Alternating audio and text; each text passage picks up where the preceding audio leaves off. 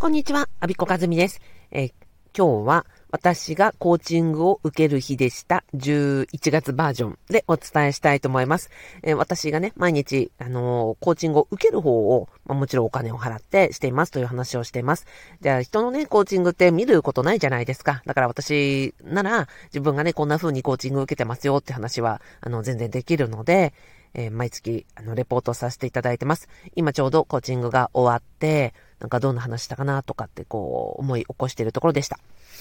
えっと、今回は、えっと、前回のコーチングから1ヶ月間にどんなことが起こったかっていうことを報告して、まあ、今後どんな風に、えっと、進んでいくかとか、今ちょっとなんかハードルに感じていることをどうやって乗り越えていくかっていう話をしてました。でね、えっ、と、あ、なので、うんと、まあ、リコもこんな風なことで悩んでんだ、困ってんだ、とか、あいうこととか、あなたのこの行動の何か取っかかりになるようなヒントが得られたら嬉しいです。まず今日の、えっ、ー、と、コーチングで私が得たものっていうのは、あ、これでいいんだっていう安心感ですね。なんかコーチから、あ、それでいいよって、大丈夫だよ、うまく進んでるよっていう風に全肯定してもらえて、あ、よかったって、なんか、そんな風なことを思ってます。で、実は10月結構私にとってはなんかこう、大きな、うん、心的なアップダウンも激しかったし、すごいチャレンジングな決断もしたし、うん、今までとちょっと生活リズムもガラッと変えて、あえて変えたんですよね。なので、あと、そのアフィリエイト、ブロ、公務員のブログのアフィリエイトの、あの、情報が来て、それに、こう、もちろん年間予定にはなかったことでしたけど、そこに対して、あの、講座を立てるとか、情報発信をするという、あの、突発事項があってそんな風に対応するという決断をしたとかね。なんか、あの、非常にドラマティックな感じだったです。で、まあ、こんなことがあったんですよねって。あとは、この、コーチとしての、あの、学びの講座をこうこう受けて、あ、ここを手放そうとか、こういう、ここからは離れようとか、こういう決断をしたんですとか、あとは実績で、あの、あ、実は昨日ね、ユーデミーあの、1000人、1001名の方に昨日の夜の段階で突破できまして、えっ、ー、と、11月には、あの、1000人到達したいという目標を達成したんですとかっていうこともお伝えすることができました。そしたらね、コーチ一緒に喜んでくれました。なので、まあこんなこう、結構怒涛のね、あの、10月、1ヶ月だったんで、それをバーっと話をしながら、報告をしながら、私は何を感じてたかっていうと、あ、自分にとってのこの1ヶ月はこういう意味があったんだな、こんな動きがあったんだなっていう、ちょっと俯瞰した鳥の目で自分を見ることができたっていうことになります。で、次に、まあ、年末、に向けて、11月、12月どういうふうに活動していきたいかとか、えっ、ー、と、いう話をしました。でね、その中で私が今、ちょっともやっとしてたのは、えっ、ー、と、公務員ネクストキャリア講座の2022年版を、えっ、ー、と、作るんですけど、ちょっとね、作るの手つかずだったんですよ。で、いや、なんかやら、やらなくちゃいけないんだけど、ちょっと、こう、塊が大きすぎて、なんか、こう、手、手につくの躊躇しちゃう。なんで自分がここで止まってんのかがわかんなくって、そこを、まあ、こういうことで迷ってるというか、なんかこういうことを大きく感じてる。なんかコンセプトメイクを前回とどう変えていくかとか、えっ、ー、と、内容を皆さんのリアクションが良かったものは当然ノックスとしても、あんまりリアクションがなかったものはどう考えていけばいいかとか、期限を区切って、えー、していくにはどうしたらいいかとか、そんなこう、もやもやぐだぐだしたことをバーっと話をして、決めた、行動することを決めました。で、二つ決めたことがあって、えっと、まずは、11月19日に、まあ、とあるちょっと大きな行事があるので、そこで、そこまでに、まずはコンセプトの見直しをするということを話しました。その日付だと、私が、あの、コーチとね、顔を合わせる機会があるんで、ああ、コーチの顔を見るから、あの日までにやらなくちゃっていう、こう、自分のリミットになるということなんですね。それから、えっ、ー、と、12月4から5の週末に、ネクストキャリア講座の無料説明会をやるというふうに先に告知をして、その告知から逆算して、もうここまでにやらないとっていうことを決めようというふうに思いました。というこの2つがあれば、まあ私が今ちょっと大きく、あのー、とかかれてないことが、まあ進むだろうなということを、の決めて、コーチに約束をして終わったところです。はい。あ、それからね、今日、うん、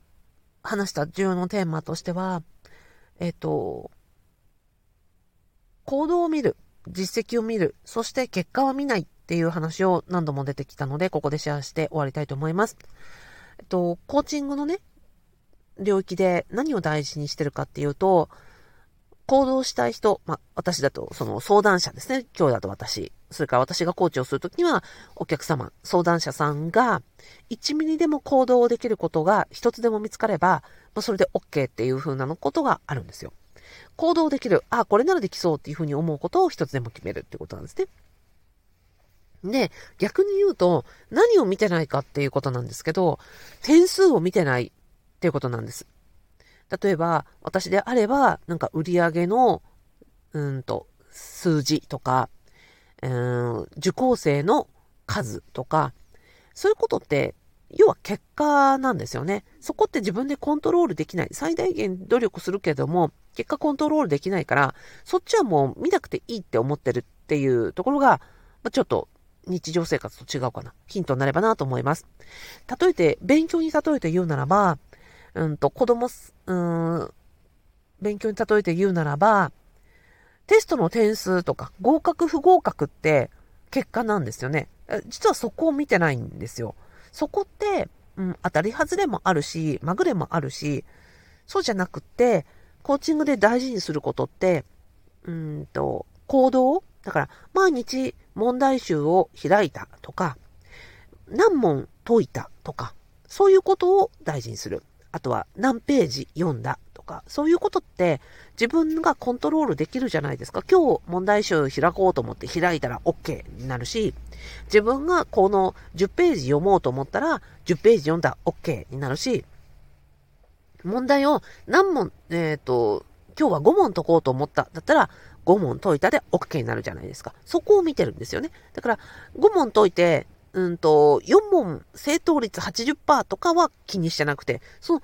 うんと、5問解いていくということにフォーカスすると、結果的にそれを毎日毎日5問解く、5問解く、5問解くやっていけば、おのずと正答率って上がっていくじゃないですか。で、そこって、なんだろう、5問解いて、5問合ってたらもちろんモチベーション上がりますよ。だけど、5問解いても一個も合ってなかったってことあるじゃないですか。でもそこって全然関係なくて、関係ないっていうか、そこは見ない。あ大丈夫って、今日はあの5問解いたんだから OK。正答率が0%だったけど大丈夫。こうやって5問、5問、5問、5問っていうところにフォーカスしていくと、必ずね、毎日解いてるわけですから、今日より明日、明日よりは明後日絶対知識はついているわけで、そこに対して必ずゆくゆく結果はついてくるから、その行動にフォーカスしようということを、えー、考えています。えー、なので、私自身も、例えば受講生の数とか、売上の数字とか、もちろん気になりはしますよ。だけどそっちにフォーカスするんじゃなくて、例えば今日こうやってラジオを一本話した、あの、一本出したとか、メルマガを一通出したとか、えっ、ー、と、コース、動画教材を一本編集できたとか、そういうこと一本編集できたとか、10分、あのー、構想を練ったとか、そういう自分のコントロールできる行動にフォーカスをしています。で、そちらができてくれば、おのずと結果って必ずついてくるよね。そこをやめなければついてくるよね。逆に言うと、えっ、ー、と、受講生が誰もいなかったですとか、うんと、無料体験会企画したんだけど、どなたも来られませんでしたっていうところには、あの、そこはコントロール、努力はするけどコントロールはしないし、そこに、なんか誰も来なかったからもう、しょぼんとしたからやめようって思っちゃったら、もうそこで止まっちゃうけど、そうじゃなくて、誰も来なくてもいいから毎月1回無料体験会やろうというふうに思ってれば、それはおのずとついてくるっていうことになる。を、えー、コーチも私も大事にしてます。はい。では、まあ、だらだら喋りになりましたけども、えー今月11月私がコーチングを受けてこんな話をしました。こんなところで不安を感じてます。私もね、いろんなことをやっていく中で日々不安だからこそ、コーチにあれこれ喋って、あ、大丈夫だよ、これで合ってるよ、すごいいいじゃないとか、うん、あ、そんなことがあったんだとか、なんか一緒に笑ったり、喜んだり、あ、そこ困るよねとか、なんかそんな話をしながら、えー、今月、そして来月、そして来年進んでいくパワーをいただきました。もしこれ聞いてくださってコーチングに興味があるというふうに思ってくださいましたらば、あの、ぜひですね、うんと、あ、レターだったら名前を書いてくださいね。えー、お名前書いていただくとか、えっ、ー、と、コメントを寄せいただくとか、あコーチング受けてみたいとか、コーチング興味ある、あの、無料体験会またやりますので、あの、ご都合に合わせて日程調整しますんで、お声かけください。コーチングいいですよ。あの、まあ、えっ、ー、とね、プチ正月をお金で買うって私はよく言ってます。お正月っていろんなことをやる気になったり、あの目標を立てたりとかするじゃないですか。で、あれってお正月はあれでいいけど、うん、2月とか3月とか7月とか8月とか、なんかそういう時ってモチベーション長た上がりづらかったりする、しますよね。でも、こうやって毎月コーチングを継続していくことによって、私にとってはこれプチ正月なので、よし、今日も、えっ、ー、と、コーチにね、話したし、こうやって決めたから、1ヶ月また頑張ろうと思って、また、正月パワーで、1ヶ月頑張るわけですよ。で、来年、来月もまたコーチング受けて、そこでまたプチ正月が来て、プチ正月でまた1ヶ月頑張るってなったら、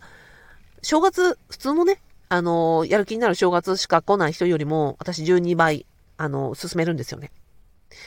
あの、はい。行動力がない私だからこそ、えー、そんな風にプチ正月をお金で買って、えー、スピードと、えー、やる気とモチベーションを、あの焚き付ける材料にしています。最後までお聴きいただきありがとうございました。えー、アビコカズミでした。